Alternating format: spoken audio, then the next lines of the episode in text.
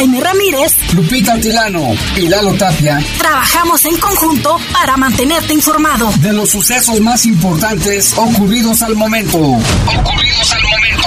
En Bajo Fuego, tu opinión es importante. Comunícate al 477-718-7995 y 96. En Bajo Fuego, esta es la información.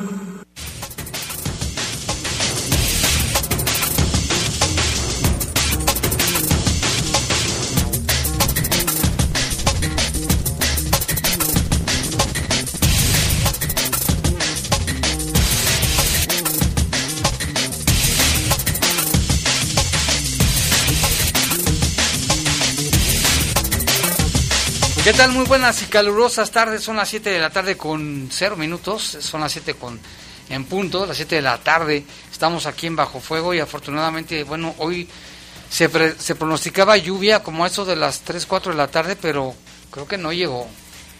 Realmente, Jaime, las, las probabilidades de lluvia son bajas para, para esta semana. Sin embargo, obviamente eh, hay que estar pendientes. Mira, déjalo actualizo. Aquí estoy checando en el servicio meteorológico y sí, Jaime, sí hay incremento, mira, en las probabilidades de lluvia ah, a 55%. Ya subió. Ahorita estamos a 22 grados, la máxima para hoy fue de 26 y la mínima de 14. En promedio, eh, sí va bajando de las 10 a las 4 de la mañana, de un 24 baja a un 15, pero sí, sí hay probabilidades de lluvia. Para mañana miércoles, es lo mismo, entre un 48 a un 50% y una máxima de 26 y una mínima de 14 para mañana. Ahí está la información. Gracias Lupita, les saludamos con gusto. En control de cabina de noticieros Jorge Rodríguez Sabanero. Control general de cabina está nuestro compañero Brian. ¿Sí está Brian o es Kim? No, Kim estará viendo lo que va a hacer con la guerra, con la guerra mundial. Bueno, ahorita checamos si es Brian o es, este Julio Martínez. Les mandamos un saludo. Y en los micrófonos. Guadalupe Atilano, gracias por acompañarnos y por supuesto la invitación para que se quede. Tenemos muchísima información. Así es, en los teléfonos. Ya está aquí con nosotros Cristina Guzmán, prima de Alejandra Guzmán. Lista para recibir sus reportes en el 477-718-7995 y 477-718-7995. 96. Le mandamos un saludo a Israel que nos escucha en Ecuador. Y también a todas las personas, Jaime, que nos escriben a través de las redes sociales. De verdad que, que, agradecida. Eh, últimamente han escrito para que enviemos saludos para aquellas personas que nos escuchan en Silao. Ah, sí, les mandamos un saludo también en, en, San Francisco del Rincón, ¿eh? nos están escuchando. Sí, se han escrito. Así que muchas gracias por su tiempo y por supuesto por escucharnos todos los días aquí en Bajo Fuego. Y le recordamos nuestro teléfono de WhatsApp, nuestro número, más bien nuestro número de WhatsApp para que nos mande mensajes, por favor por escrito, no podemos contestar llamadas. Por favor, es importante que nos dé su nombre, es el 477 495 1839 477 495 1839 y aquí recibimos los mensajes y les da lectura Cristi Guzmán. Ah, está Brian, el, buen Brian, le mandamos un saludo al, buen Brian.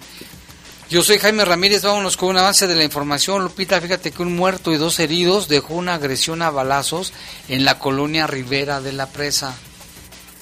Y este martes se conmemora una fecha para el estado de Guanajuato histórico, porque un 2 de agosto eh, se cumplen ya dos años, un 2 de agosto de hace dos años, se realizó un operativo impresionante para capturar al marro. ¿Y qué ha pasado? Tienen asolada a Celaya y la región La Bajío, sus amigos. Y también, mire, difundieron en redes sociales un video que eh, al parecer es en San José de los Durán, donde presuntamente un elemento de policía durante un intento de detención de dos jóvenes hace un disparo. Por suerte no hubo heridos.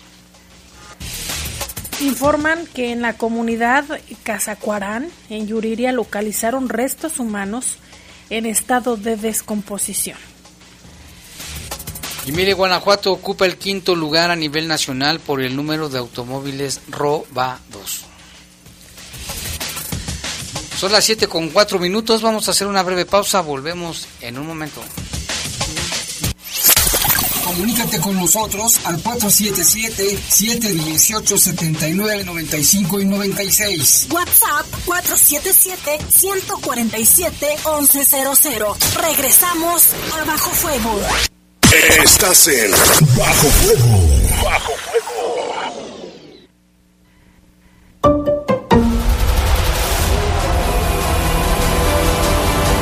Vivir es disfrutar cada momento y gozar cada experiencia. Así se vive nuestra gran ciudad. Así se vive León. ¡Viva León! Una ciudad viva y vibrante.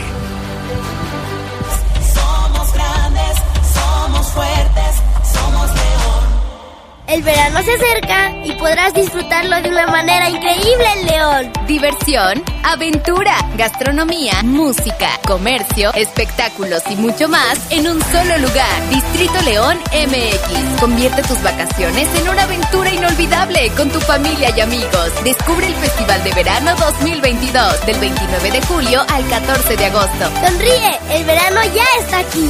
Somos grandes, somos fuertes, somos León. Reportes, comentarios, sugerencias. Comunícate a los servicios informativos de la poderosa RPL vía WhatsApp al 477-495-1839. 477-495-1839. Para tu seguridad, iniciamos la obra de conservación estructural del puente ubicado en 5 de Mayo y Malecón del Río. Durante la obra, la parte superior del puente permanecerá cerrada. Te recomendamos utilizar vías alternas como la calle Hidalgo o Boulevard López Mateos. En la parte inferior, la rampa que se encuentra a la altura de Cruz de Cantera estará cerrada, por lo que solo funcionará un carril. Por tu comprensión, gracias. Somos somos fuertes, somos León. Estás en Bajo Fuego. Bajo Fuego.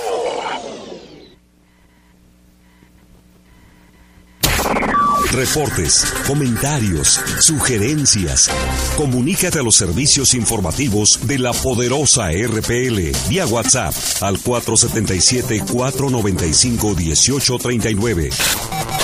477-495-1839.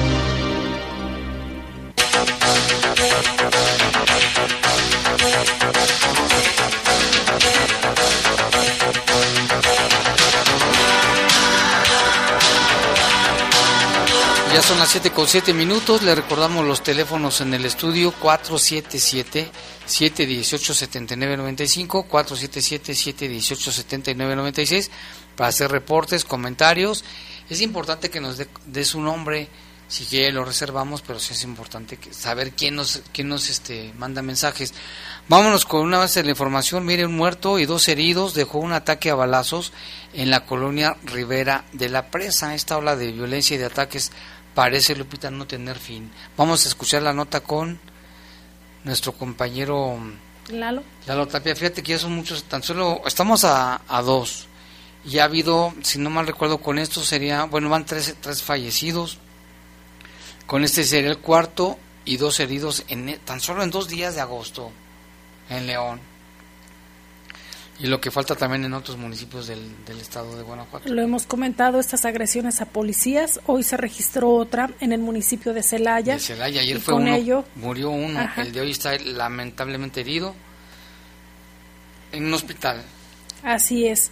Pero mire, de este caso, de hecho, la Secretaría de Seguridad Ciudadana ha comentado al respecto a través de un comunicado. Dice, en estos momentos el compañero se encuentra recibiendo atención médica, esto tras ser lesionado con disparos de arma de fuego en una gasolinería en la zona centro. La Secretaría de Seguridad Ciudadana de Celaya informa que el suceso se registró la tarde de este martes en una estación de gasolina ubicada en la calle Morelos. De acuerdo con los primeros datos recabados, se sabe que el elemento de policía municipal se encontraba en una estación de gasolina en, su unidad oficial cuando fueron atacados por varias personas armadas. Derivado de este hecho, un compañero resultó lesionado de bala y trasladado para su atención médica por los mismos compañeros que llegaron a apoyar. En este momento se realizan diversos operativos en coordinación con autoridades estatales y federales para ubicar a los responsables del cobarde ataque. La Fiscalía General del Estado de Guanajuato se encuentra ya trabajando en la zona para recabar los indicios y testimonios, quienes serán eh, pues los encargados eh, de realizar las investigaciones pertinentes. La Secretaría de Seguridad Ciudadana condena los ataques contra los compañeros policías y se solidariza con los familiares y amigos. Cabe destacar, Jaime, que el día de ayer eh, nosotros dimos aquí a conocer esta agresión de otro policía que eh, se encontraba en labores en una caseta ubicada en el camino que da acceso a la comunidad de San Miguel Octopan. El mismo que falleció derivado de, de las lesiones tan graves que tenía. Eh, posteriormente, el, alcalde de allá de Celaya puso a través de sus redes sociales este, una esquela donde eh, lamentaba los hechos. Aquí ahorita lo estoy buscando en Twitter para dar el nombre del, del, policía que fue asesinado ayer en Celaya y como lo mencionábamos Jaime, eh, Guanajuato se encuentra dentro de las entidades que tienen un alto número de policías asesinados de acuerdo a causa en común. Sí, es muy lamentable y dos policías en Celaya en de un día a otro, ¿eh? de un día para otro. Ayer fue uno, hoy fue el segundo que está herido, ojalá que salve su vida.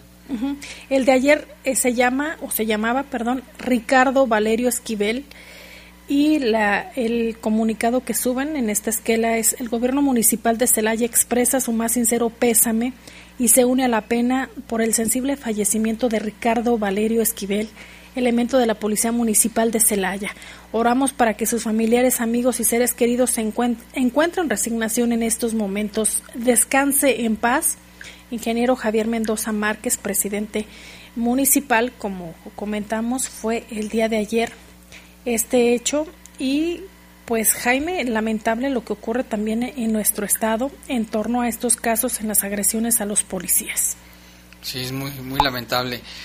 Y pues fíjate, Guanajuato también sigue con ese tema, pero más en Celaya, ¿no? Recientemente en Celaya, híjole, ahora sí que nos solidarizamos con los habitantes de Celaya. Ya tenemos muchos amigos también y sí nos comentan que ya en la tarde-noche ya parece una ciudad fantasma. Mucha gente prefiere ya mejor meterse y encerrarse en sus casas. Y si bien se han hecho acciones, Jaime, para fomentar el empleo, el tema de la economía, eh, también este puerto interior que va a llegar allá. Sin embargo, eh, no va a ah, ser el, puerto interior 2 como el que está acá en Silao, pero allá va a ser eh, otro que se va a construir en Celaya y también está lo del ferroférico. Sí hay inversiones, pero la cuestión es el tema de seguridad que ha empañado también. Asaltos, robos, secuestros y extorsiones. El cobro de piso.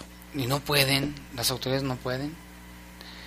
Y ya tenemos en la línea telefónica ahora sí, bueno, la, nota que nos manda nuestro compañero Lalo Tapia de esta persona fallecida y dos heridos en una agresión en la colonia Rivera de la Presa. ¿Qué tal? Muy buenas tardes, Jaime Lupita. Buenas tardes a todo el auditorio. Pues información sobre esta agresión con armas de fuego en un taller mecánico ubicado ahí en la colonia Rivera de la Presa. Esta tarde, poco antes de las 5, se reportaba la agresión hacia tres personas, por lo menos. Los hechos ocurrieron en la calle Presa del Barrial y Río de los Castillos. Ahí aparentemente estaban estas tres personas conviviendo cuando llegaron un par de motociclistas y les comenzó a les comenzaron a disparar para después huir del lugar. Paramédicos que llegaron para brindar la atención eh, trasladaron a dos hombres de quien hasta el momento no se ha confirmado la identidad los llevaron a recibir atención médica y también confirmaron el fallecimiento de otro a consecuencia de la gravedad de las lesiones. No hay detenidos hasta el momento, los operativos pues ya están eh, en pie por parte de personal de Policía Municipal, del Ejército y también de la Guardia Nacional. Sin embargo, hasta el momento, como lo mencionamos, no hay, no hay detenidos y tampoco se ha confirmado el, el motivo de la agresión. Y sobre los casos de, de ayer por la noche, la fiscalía pues confirmó la, la identidad de esta mujer que fue asesinada en un departamento ahí en la colonia Santa Rita de los Naranjos. Los hechos fueron en, en, el número 201 de la calle Santa Rita y Horóscopo. Ahí fue asesinada Nora Elizabeth, de 33 años. Esta mujer, según los, los comentarios de vecinos, se dedicaba a, a pepenar, o sea, a recolectar productos reciclables y pues se confirmó ahí su fallecimiento. Fueron por lo menos 15 disparos los que hicieron los responsables. Ella presentaba al menos seis lesiones en varias partes del cuerpo.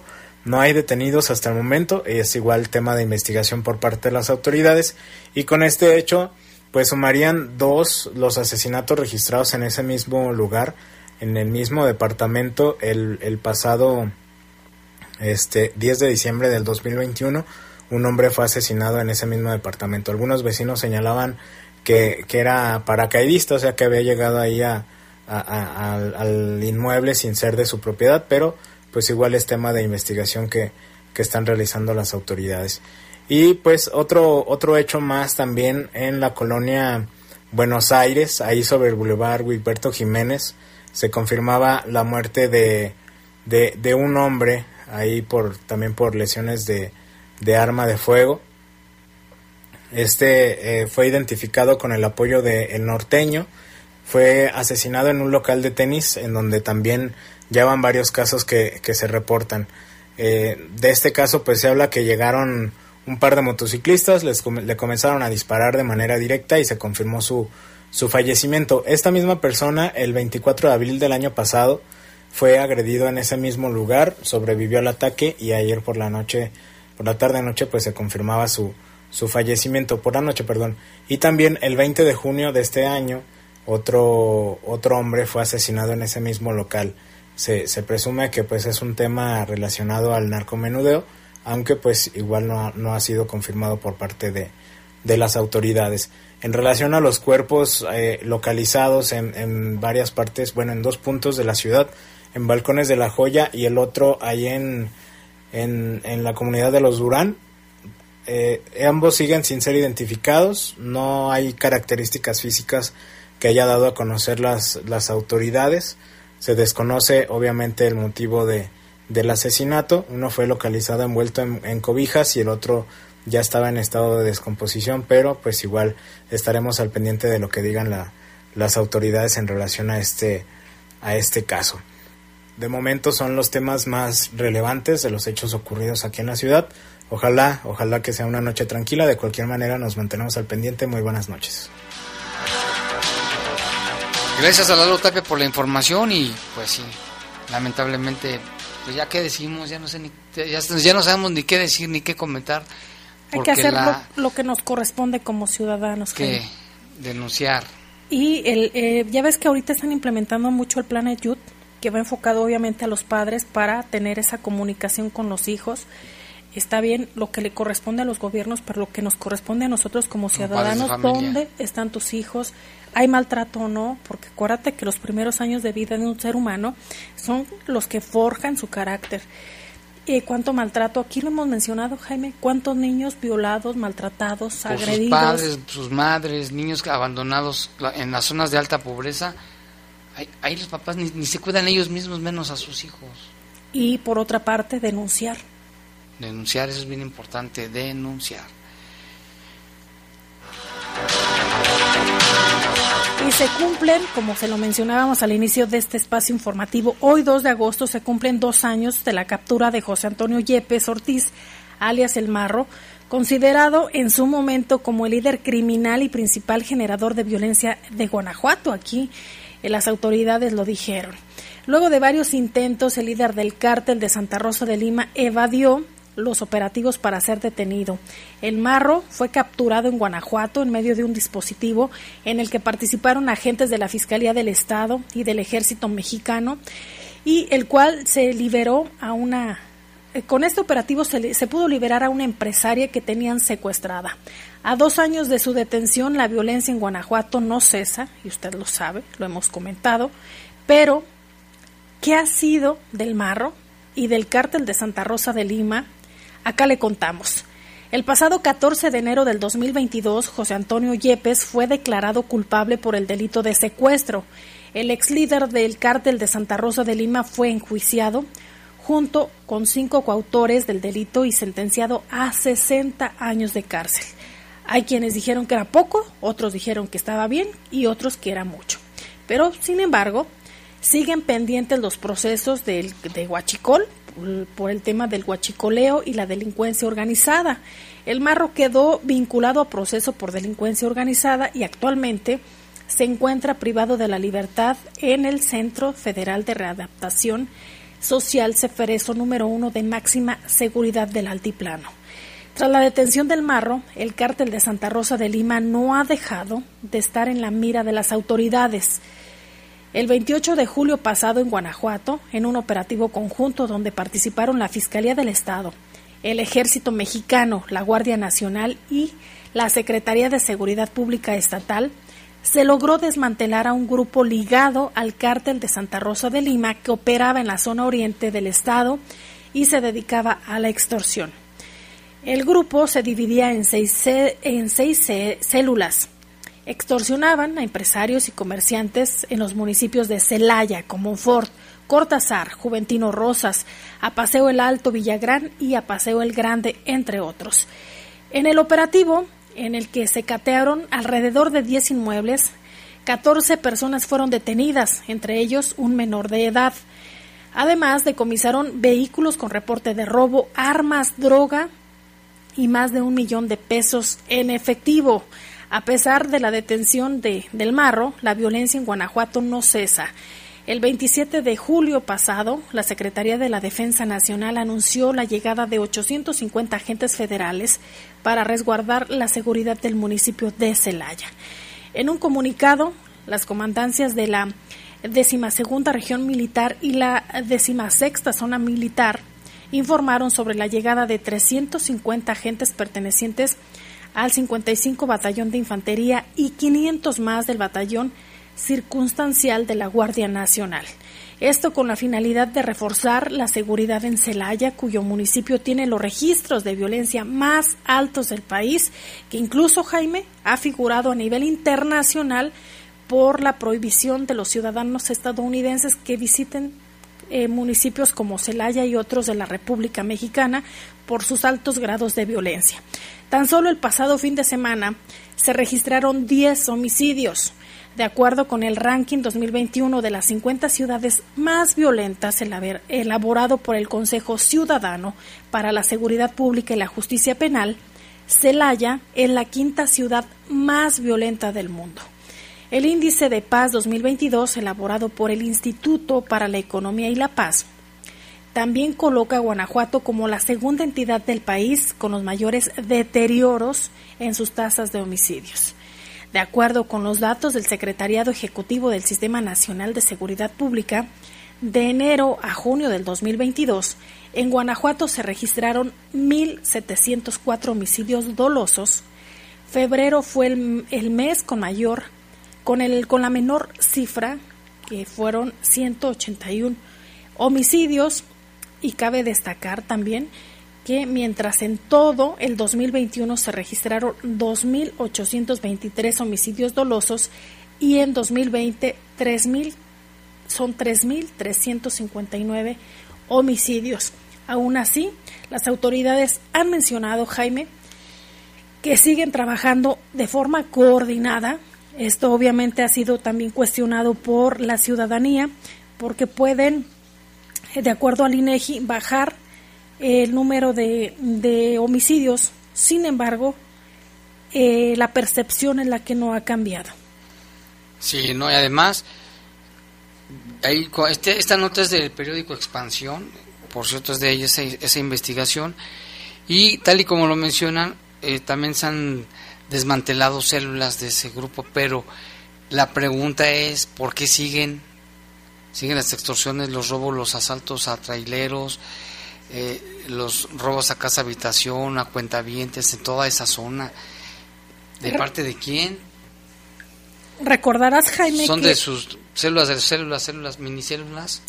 Recordarás que también aquí en, en, León, en varias ocasiones que se ha entrevistado al secretario de Seguridad eh, Pública, a Mario Bravo Arrona, ha mencionado que gran porcentaje de las personas que detienen es por narcomenudeo, por portación de arma de fuego y gran parte de los homicidios también se deben a estas disputas entre el crimen organizado. Eh, vemos también eh, decomisos importantes, lo hemos dicho, tanto de drogas, armas y demás, y las autoridades mencionan que ya se desarticularon estas células, sin embargo nuevamente vuelve Siguen. eh, la violencia aquí eh, a la entidad y sobre todo se acentúa en varios municipios en el corredor industrial, lo decíamos hace un ratito, Celaya, Salamanca, Silao, Irapuato y León. y León. Aunque también en los municipios pequeños. Y te acordarás que hace poco un señor nos reportaba que asaltaban en la Sierra de Lobos. Esto fue hace tres semanas, ya vimos el video que nos mandaron. Se trata de un ciudadano ruso, que es un youtuber, influencer, que se hace llamar el vago ruso. Y él ya tiene, ya su- vimos su video, como él iba en su moto, se le acercan dos, le disparan con unas pistolas de diábolos y logra este espantarlos, más bien se fueron ya asustados los delincuentes. Entonces, a lo que voy es que también hay, hay este inseguridad. ¿Te acuerdas en la carretera León Salamanca también? Ya no puedes ni salir a ningún lado, pues. ¿Qué pues? Pero no nos puede frenar la, la situación, Jaime. Pues no, tan- podemos tan no nos vivir puede- con miedo. Aquí andamos trabajando, tenemos que salir, pero es que no puedes salir con miedo y salimos con miedo. Siempre uno anda pensando, a ver si no me roban, a ver si no me, me asaltan, a ver si no esto. En fin. Y fíjese que difunden en redes sociales un video que presuntamente fue en la colonia San José de Durán, donde un elemento de la policía durante un intento de detención de dos jóvenes se ignora el motivo por qué los chavos corrieron, se para la patrulla, el uniformado saca su pistola y dispara, hace un disparo, o uno o dos por ahí se escucha. El video solo dura 18 segundos, se observa cómo llega una patrulla, se detienen, dos jóvenes corriendo, se detienen y se ven dos jóvenes corriendo. El uniformado saca su arma, la, la dis- la dispara. Parece que está muy corto el video, que no hubo heridos, pero llama la atención que hayan hecho uso del arma de fuego. Digo, pues pensando en los protocolos y la capacitación que les dan. Vamos a escuchar lo que, se, así valga la redundancia, lo que se escucha en este video. Un poli. Ah, ya les va a tirar el poli. Andan a los cuetazos los, los de acá arriba. Y ya. Ay, mira nomás. El poli le tiró. Háganse para acá. Mira el háganse para acá. Pues es lo que se escucha y se escucha el tiro, ¿no? Se, se escucha el disparo. Está muy cortito el video, este 18 segundos. Ojalá que investiguen y, saber qué, qué es lo que, lo que sucedió. Y en el municipio de Irapuato, seis personas, entre ellos un adolescente, resultaron con múltiples quemaduras tras haber explotado pirotecnia que tenían en una camioneta, esto en la comunidad del Conejo. Todo ocurrió durante el cortejo fúnebre, donde habitantes de la comunidad daban el último adiós a un jovencito de 17 años que días antes había sufrido un accidente automovilístico en la carretera estatal eh, con dirección a Romita. La tragedia azotó por segunda vez a la familia, pues al ir en esta caravana rumbo al panteón, causas aún desconocidas ocasionaron la explosión de la pirotecnia que llevaban en la caja de una camioneta tipo pickup color blanca, en la cual iban también personas personas ahí en, esa caja y pues, resultaron afectadas. Lo que mencionan es que se escuchó un fuerte eh, estruendo, además de las quemaduras, fue el golpe al caer la caja. Los presentes no perdieron tiempo y abordaron a los heridos en otras camionetas eh, para llevarlas a que recibieran atención médica. También lo que menciona esta nota es que mientras tanto pues, elementos de, los cuerpos de emergencia, tanto de bomberos como protección civil, llegaron para brindar atención y eh, posteriormente, pues, eh, además del susto, Jaime, la situación que, que, vivieron, todavía no se sabe cuáles son los motivos que originaron, originaron esta explosión, pero es algo que ya se investiga por parte de las autoridades. Es una, una nota estamos dando a conocer. Eh, eh, esto sucedió allá en el municipio de Irapuato.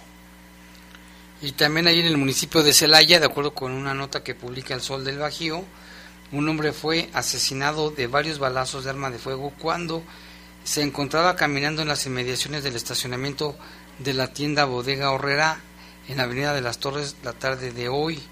Fue cerca de las 4 de la tarde con 45 minutos cuando reportes a través del sistema de emergencias 911 alertó a paramédicos y elementos policiales sobre disparos de arma de fuego en contra de un masculino en esa dirección. De inmediato se movilizaron los cuerpos de emergencia. Al sitio se localizaron a un hombre tendido en la calle El Carruaje y a pocos metros del estacionamiento de la tienda Bodega Horrera frente a la estación de bomberos de Avenida Las Torres. Pese al esfuerzo de paramédicos ya nada se pudo hacer por salvar la vida de este hombre, pues ya no contaba con signos vitales, por lo que el área fue acordonada por la policía municipal, ya que junto al cuerpo había una cartulina con presunto mensaje alusivo a un grupo criminal. Minutos después llegó personal de la agencia de investigación para llevar a cabo las averiguaciones correspondientes. Así de que esto, esto fue, otra vez decíamos, en el municipio de Celaya, muchos casos. ¿eh? Y en los seguimientos de la Fiscalía se da a conocer que en el municipio de León se tomó conocimiento sobre un hecho eh, eh, dado a conocer ahí en el camino de terracería a la colonia Balcones de la Joya, donde se localizó un envoltorio con morfología humana. Ahí arribaron agentes de investigación, intervinieron la zona y señalan que tuvieron a la vista, ahí en un lugar abierto, el cuerpo sin vida de una persona. Se trata de un hombre quien presentaba huellas de violencia y se encontraba envuelto en cobijas, Jaime. Y también se informó que en el interior de una finca abandonada ubicada en la comunidad de Los Durán se localizó el cuerpo de una persona sin vida con huellas de violencia y ya en avanzado estado de descomposición. También se atendió el reporte de un hombre fallecido, que reportaron un hombre fallecido por proyectil de arma de fuego. Esto fue en la colonia Buenos Aires. Acudieron agentes de investigación criminal para atender el, el reporte y tuvieron a la vista en el exterior de un departamento el cuerpo sin vida de un hombre y casquillos percutidos. Y también acudieron agentes de, la Agencia de Investigación Criminal a la colonia Santa Rita de los Naranjos, donde se informó lo que dábamos a conocer ayer del caso de esta mujer que estaba sin vida y que fue eh, acribillada en el interior de un edificio de departamentos. Ahí se tuvo a la vista los casquillos, el cuerpo de quien en vida respondió el nombre de Nora Elizabeth, de 33 años. Llama la atención que son muchas mujeres asesinadas ¿eh? también. Muchas. Y también aquí en el municipio de León se atendió por parte de la Fiscalía un reporte en la colonia Santa María. Ahí encontraron a un hombre sin vida que presentaba lesiones produ eh, producidas por arma de fuego. Y en Celaya también nos informó Lupita que localizaron el vehículo que estuvo que está relacionado con el asesinato del policía de ayer, no del de hoy, sino del de ayer. De acuerdo también con esta nota del Sol del Bajío, al interior de un domicilio de la colonia Misión de la Esperanza en Celaya, se localizó el vehículo partícipe en el ataque de la caseta móvil de policía donde un elemento fue asesinado. Fue cerca del mediodía de hoy que se reportó en, en varios grupos de WhatsApp y redes sociales la presencia policíaca en la calle de la Concordia de la colonia Misión de la Esperanza. Allí en el interior de un domicilio deshabilitado fue localizado un vehículo Nissan March blanco modelo 2017, el cual contaba con reporte de robo y además encontraron siete cartuchos de arma larga en su interior, así como una cartulina. Este vehículo fue procesado por peritos criminalistas de la Fiscalía General del Estado y se inició una carpeta correspondiente a fin de darle seguimiento a la investigación. El secretario de Seguridad de Celaya, Jesús Ignacio Rivera Peralta, confirmó la localización de este coche que coincide con las características del cual se realizaron los disparos a la caseta móvil el lunes, el día de ayer. Además contaba con diversos indicios de que serán analizados por la Fiscalía y calificó el ataque como una provocación hacia la policía. También agregó que la Fiscalía está en busca de los asesinos. Y pues hay que investigar también de quién es la casa. Es una casa abandonada donde, donde encontraron el carro. Y en Salvatierra informa la Fiscalía General del Estado que localizaron a una mujer ahí sobre el camino al Sabinal eh, eh, con dirección hacia Rancho Nuevo. Ahí agentes de investigación criminal localizaron a esta mujer que tenía lesiones producidas por disparos de arma de fuego. En la zona fueron localizados también indicios eh, como hierba seca con características de la marihuana. También en el municipio de Ocampo, también ahí fíjese que se dio a conocer de que encontraron restos humanos óseos, ya por puro hueso, en una, en una zona cerril ubicada rumbo a la comunidad del Pinalili. Pasando el Saucito, peritos forenses llegaron al lugar, empezaron a indagar y ordenaron su envío a la CEMEFO para estudios forenses. Imagínate, un cuerpo por aquí, un cuerpo por allá. Y aún hay más, diría don Raúl Velasco, en paz descanse. En Irapuato se iniciaron investigaciones por el reporte de una persona sin vida, se trata de un hombre que presentaba lesiones producidas por arma de fuego. Los hechos eh, fueron en la colonia Santa María, donde peritos forenses recabaron elementos balísticos que ya están siendo analizados. Y en Salamanca, Salamanca, ahí también se informó, también nos reportaban aquí en Salamanca, Lupita, también nos, llegó, nos llegó un reporte de que también las extorsiones están con todo, ¿eh? Los Pero comerciantes. bueno, los comerciantes pobres. Informan que en la colonia Benito Juárez se encuentra el cuerpo de sin signos vitales de un hombre que de acuerdo con las primeras indagatorias se llamó Rafael, de 22 años, tan solo joven, al procesar la escena, peritos forenses recabaron elementos balísticos y ya están siendo analizados. También se atendió un reporte en el que informaban del hallazgo de elementos óseos en la comunidad Lomas de las Flores. Ahí acudieron agentes de investigación donde procesaron la escena. Fíjate cuántos casos, Lupita, tan solo el día de hoy. ¿eh? Y en Valle de Santiago informan sobre un hombre localizado en el camino de terracería que conduce a la colonia Pancho Villa, al campo de las minas. Ahí arribaron elementos de, de investigación criminal, agentes, donde tuvieron a la vista a un hombre quien presentaba signos de violencia. Y en Yuriria, ahí con todo y su laguna, ahí se informó que en la comunidad de Cazacuarán también se reportaron que encontraron restos óseos, restos humanos ahí en estado de descomposición, ya bast- bastante avanzados. Peritos llegaron, se terminó con la- las indagatorias que les corresponde y las investigaciones están en curso para su esclarecimiento e identificación de las víctimas que aún no han sido localizadas. Y hoy se dio a conocer, Jaime, que también hubo una sanción ejemplar para unos ciudadanos que tenían en maltrato a estos perritos. Aquí lo estoy viendo también a través de las redes sociales eh, que ha publicado el Centro de, Control y Rescate Animal. Estos animales que se encontraban en, condiciones pésimas, eh, que fueron ya rescatados por parte de las autoridades municipales y lo que dan a conocer es lo siguiente, mira, dice después del rescate, aquí déjeme, aquí está, que tengo el comunicado aquí, dice después del rescate hecho hace unas semanas en León y el aseguramiento precautorio de las mascotas realizado por los médicos veterinarios del Centro de Control y Bienestar Animal, la autoridad determinó sancionar con una multa económica de 21 mil 168 pesos al responsable de las 12 mascotas que sufrían maltrato animal en la colonia Las Trojes. Esta sanción representa la más alta que se haya emitido por hasta el momento, ¿eh? hasta el momento por este organismo aquí en León, luego de la intervención de este caso, eh, que fue desde julio pasado, una vez concluido el proceso administrativo.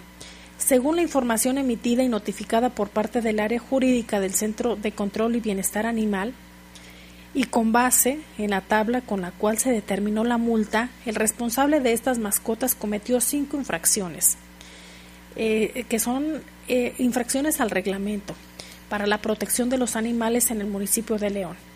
Mire, con un monto económico de 10.584.20 se le sancionó por ejecutar en general cualquier acto de crueldad con los animales.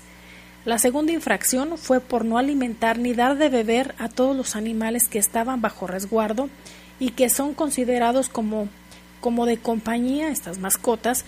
Por ese motivo se le multó eh, con un monto de 3.848.80 centavos. La tercera infracción, Jaime, fue por no respetar las medidas preventivas de salud, higiene y sanidad, por lo cual se le, se le multó con 2.000, a ver dónde está aquí, 2.886.60 pesos y todavía hay dos infracciones más, una cuarta que fue por no proporcionarle las medidas preventivas de salud, alimento y agua, así como la atención médica necesaria, motivo por el cual tendrá que pagar 2.405.50 centavos.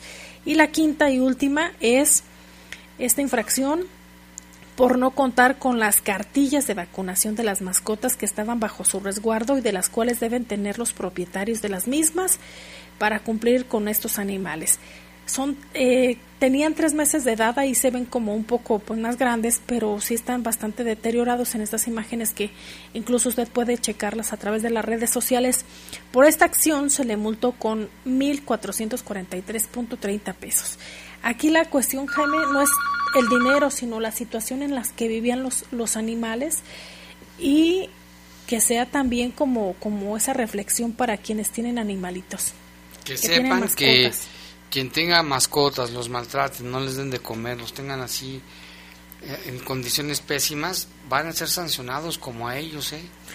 Ya se puede, así es de que si usted conoce un caso, repórtelo, ¿no dice dónde? Sí, es a través del 072 o también hay el teléfono 477 770 2991.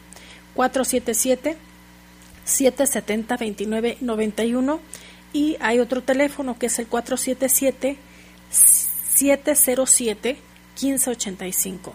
477 707 1585. Pues muy bien, qué bueno que sirva de escarmiento esta sanción económica a los entre paréntesis, propietarios de estos animalitos, que si no los quieren, ¿para qué tienen? ¿Para qué los maltratan? ¿Para qué los golpean? Vamos a una pausa, son las 7:41. Regresamos en un momento aquí en Bajo Fuego. Comunícate con nosotros al 477-718-7995 y 96. WhatsApp 477-147-1100. Regresamos a Bajo Fuego. Estás en Bajo Fuego. Bajo ¿Por qué es valioso tramitar tu INE si cumpliste 18 años? Porque es muy importante que mis valores se vean reflejados en las decisiones de mi país. Porque por fin mi voz va a contar. Porque ya es tiempo de tomar mis propias decisiones. Ya puedo tomar decisiones, ya puedo votar. Así empecé mi cumpleaños, yendo por mi INE. Si ya cumpliste 18 años, ve al módulo del INE y tramita tu credencial. Haz tu cita en INE.mx o llama a INETEL 804-33-2000. Mi INE es valioso porque me identifica y nos une. INE. En el poder de las noticias. Poder de las noticias. Y bajo fuego.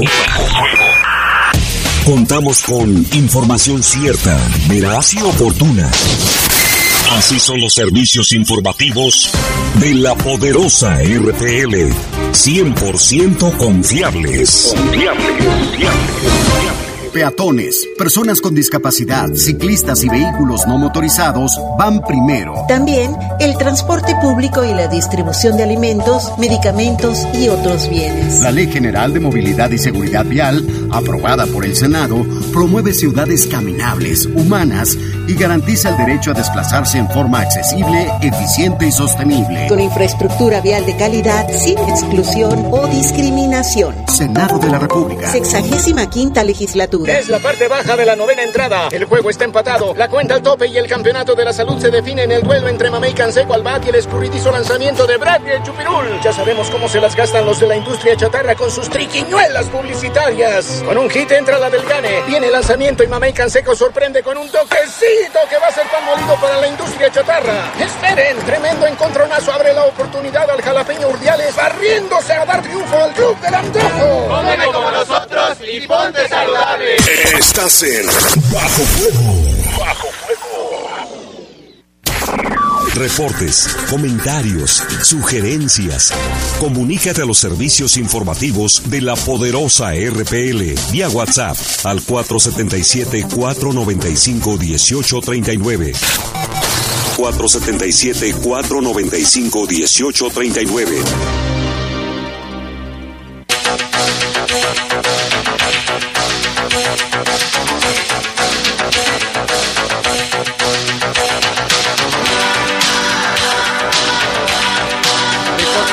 Vámonos con más información que ya te vamos a, dar a conocer. Fíjese que aseguradoras pagan más de 20.410 millones de pesos en daños a víctimas de accidentes viales. En los últimos 12 meses se registraron 4.250 accidentes viales en México. Por un accidente sin lesiones, las familias tendrían que desembolsar en promedio 10 mil pesos. El sector asegurador cubrió daños a víctimas de accidentes por más de 20 mil millones de pesos. Esto lo informa la Asociación Mexicana de Instituciones de Seguros. Este dato es el más relevante y se considera que los accidentes son la segunda causa de empobrecimiento en un país y han registrado una tendencia de crecimiento de acuerdo con información del Consejo Nacional de Prevención de Accidentes. En los 12 últimos meses se registraron más de 41.200, cuando en el mismo periodo del año 2021 fueron 30.000, o sea que aumentó, fíjese. Dado este contexto, esta asociación convirtió la protección de víctimas de accidentes en uno de sus pilares, enfocando esfuerzos en crear la conciencia sobre la responsabilidad civil que implica manejar un coche. Si bien el cubrir los daños ocasionados en el auto son parte de los beneficios del seguro creado, el objetivo principal es proteger a las víctimas de percances. De acuerdo con la AMIS, las familias, según la gravedad del accidente, tendrían que solventar gastos por de 5 mil a 10 mil pesos accidentes menores sin lesiones, de 25 mil pesos con lesiones menores, 350 mil con lesiones graves y más de 1.5 millones cuando se habla de accidente catastrófico. La AMIS considera que es necesario impulsar que más personas cuenten con un seguro de automóvil para evitar el impacto no solo en su patrimonio, sino también para hacer frente a las consecuencias como la atención médica inmediata o a largo plazo, y los gastos jurídicos y administrativos. ¿Cómo es el comportamiento también de robo de automóviles? La asociación informó que de julio al 2021, de, perdón, de julio de 2021 a junio del 2022 se robaron más de 61.700 coches en, en México y esto representa 169 por día. Por entidad federativa, seis estados concentran la mayoría de los carros asegurados estos son el Estado de México con más de 18 mil, Jalisco más de 10 mil, la Ciudad de México 4 mil, Puebla 2 mil, 800, Guanajuato 2.800 también, 32 y Veracruz 2.129. Poco más de la mitad de los carros fueron robados con violencia y además 8 de cada 10 fueron hurtados bajo las mismas circunstancias en Sinaloa, Zacatecas y Guerrero. El robo de automóviles y pick-up disminuyó de un 5 a un 4%. Sin embargo, el robo de equipo pesado y motos aumentó de 2 al 9%. La AMIS también informa que las cinco submarcas de vehículos más robados son el Versa. ¿Tú tienes Versa? ¿Tú, Jorge, tampoco? No, ni yo. El Aveo, el BIT, el CRB. Y fíjese que el Estado de México, Puebla y Veracruz registran el mayor número de robo de equipo pesado. Las aseguradoras han pagado más de 3.100 millones de pesos por robo de mercancías. No, hombre, somos una sociedad, no todos, ¿verdad? Pero la mayoría sí le gusta robar. Qué lamentable. Adelante, Lupita, te iba a decir, Cristi. Buenas tardes, buenas tardes. Este, pues hace unos días eh, seguíamos comentando sobre una cartera que, que teníamos nosotros y afortunadamente ya, ya vino el dueño a recogerla y ya, ya se la pudimos entregar después de, varias semanas intentando. Qué bueno, ¿no? vino y ya se... Después de tanto, ¿ah? Así es. El que persevera alcanza, estábamos a duro y dale, duro y dale, hasta que él dijo que alguien escuchó, alguien escuchó su el mensaje. Bueno, y aquí tenemos reportes, dice Ayer fui a la feria de verano y al, parecer yo era el único con cubrebocas. Dice luego nos, no nos quejemos de que viene un brote de COVID, donde están pidiendo el uso de obligatorio mucha gente y necesitamos cuidar, cuidarnos, dice Saúl Alejandro, de 22 años. Sí, aquí también es responsabilidad de cada persona que nos esté reportando esto, ¿no? Eh, qué bueno que nos reportan, pero cada persona debemos ser responsables. Ya, saben que si va a un lugar cerrado, lleve su cubrebocas de preferencia. Y también acá tenemos otro reporte. Dice, mañana voy con, al miércoles ciudadano para ver qué me dice la alcaldesa, si me puede ayudar con lo de mi bicicleta que tienen en, el, en una en el presta fácil, ya que en la fiscalía no me dan respuesta. dice el señor Juan Antonio. Y es que él, fíjate, este señor le robaron su bicicleta hace un tiempo y haciendo investigaciones por su cuenta la localizó en una casa de empeño. Y fue y les dijo, esa bicicleta es mía, aquí está mi factura. No se la quisieron dar. Fue a la fiscalía, presentó su denuncia y desde entonces la fiscalía, que es la que debe de hacer el trámite, ir por ella, recogerla y entregársela, pues nomás no, le dicen que mañana van, que van tal día. Entonces dice que ven mañana con la alcaldesa. Seguramente la alcaldesa la va, lo va, perdón, a, a canalizar con algún asesor jurídico para que se les insista y se le regrese su bicicleta. Pues sí, es que no es justo, ¿no? También aquí dice un saludo para a mi mamá, la señora Chelita, de parte de su hijo Fernando Santoyo Horta. Un saludo para la señora de parte de su hijo. Y para renovar la licencia de conducir en la Plaza de la Ciudadanía Griselda Álvarez es un calvario, pues de las dos personas que atienden, únicamente uno sabe y el otro no sabe nada. Están desorganizados, lentos, no saben operar el equipo, pues de 8.30 de la mañana solo quisieron atender a 12 personas, de las cuales entregaron la licencia a menos de 8. Es indispensable que el gobernador, la alcaldesa y sus ayudantes vayan a renovarla para que arreglen ese despapalle vamos a checar ese asunto porque sabíamos que ya únicamente era el gobierno del estado quien podría, bueno, puede que haya ahí un módulo y pues sí es que deben de estar bien capacitados. Aquí dice, buenas tardes Jaime, lástima que ya todo el tiempo va a ser de puras noticias de asesinatos, ya no hay noticias de deportes, de carreras de jóvenes superándose, ya no hay autoridades, se acabaron, que pases una bonita tarde. No, sí hay todavía también. Por ejemplo, hay niños campeones en, en concursos de matemáticas, ¿verdad? ¿Qué más, qué más hay? deportes. Pues sí, inclusive este eh, local eh, hay movimientos de ciclistas y, muchísimas actividades a las que se pudieran integrar. Y sí, las, también las damos a conocer, ¿eh? Así es. Aquí dice, buenas tardes Jaimito y Lupita, muchas gracias por los diminutivos. Saludos para la colonia Presidentes, bendiciones para ustedes, me llamo Raúl. Ah, bueno, aquí le puso a Raúl, pero a ser Raúl. Gracias Raúl. También aquí tenemos otro reporte, dice buenas tardes. Jaime, ¿me podría pasar su nombre completo para anexar a mi carta de prácticas y su cargo? Ah, ahorita se lo voy a pasar también, es una persona que va a hacer su servicio. Y más que como también no, lo tengo registrado, además aparece su puro nombre. Ese era personal. Nora Cisneros nos manda felicitaciones y bendiciones que nunca nos falte, dice un té, un café y amor, dice Norita Cisneros. Muchas gracias Norita por tus mensajes siempre positivos.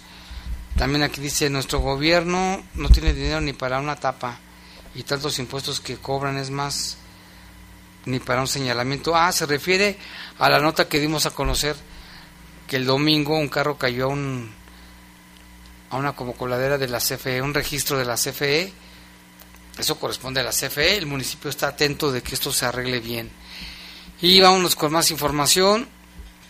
La Fiscalía General del Estado detuvo a un sujeto apodado El Fercho, presunto homicida, acusado de asesinar a su papá, al padre e hijo, dentro de su casa en Salvatierra. Un hombre de 28 años y su padre fueron ejecutados, fíjese, a balazos en su casa, ubicado en la calle, en la colonia Álvaro Obregón de Salvatierra. Minutos después de las 10 de la noche, una llamada hizo el reporte Llegaron elementos de la policía y paramédicos y ahí confirmaron lo sucedido y encontraron un hombre sin vida con heridas de bala y uno más se mantenía con vida que fue ingresado al Hospital General para recibir atención médica. Durante la intervención del personal, la Fiscalía, peritos y agentes de la Unidad de Homicidios realizaron diligencias de investigación en la zona crítica y sus alrededores. Entre los indicios fueron extraídas muestras orgánicas y físicas que abonaron para identificar a la persona quien, de acuerdo con indagatorias, ingresó al inmueble y disparó con un arma corta sobre estas personas, su papá y su hijo.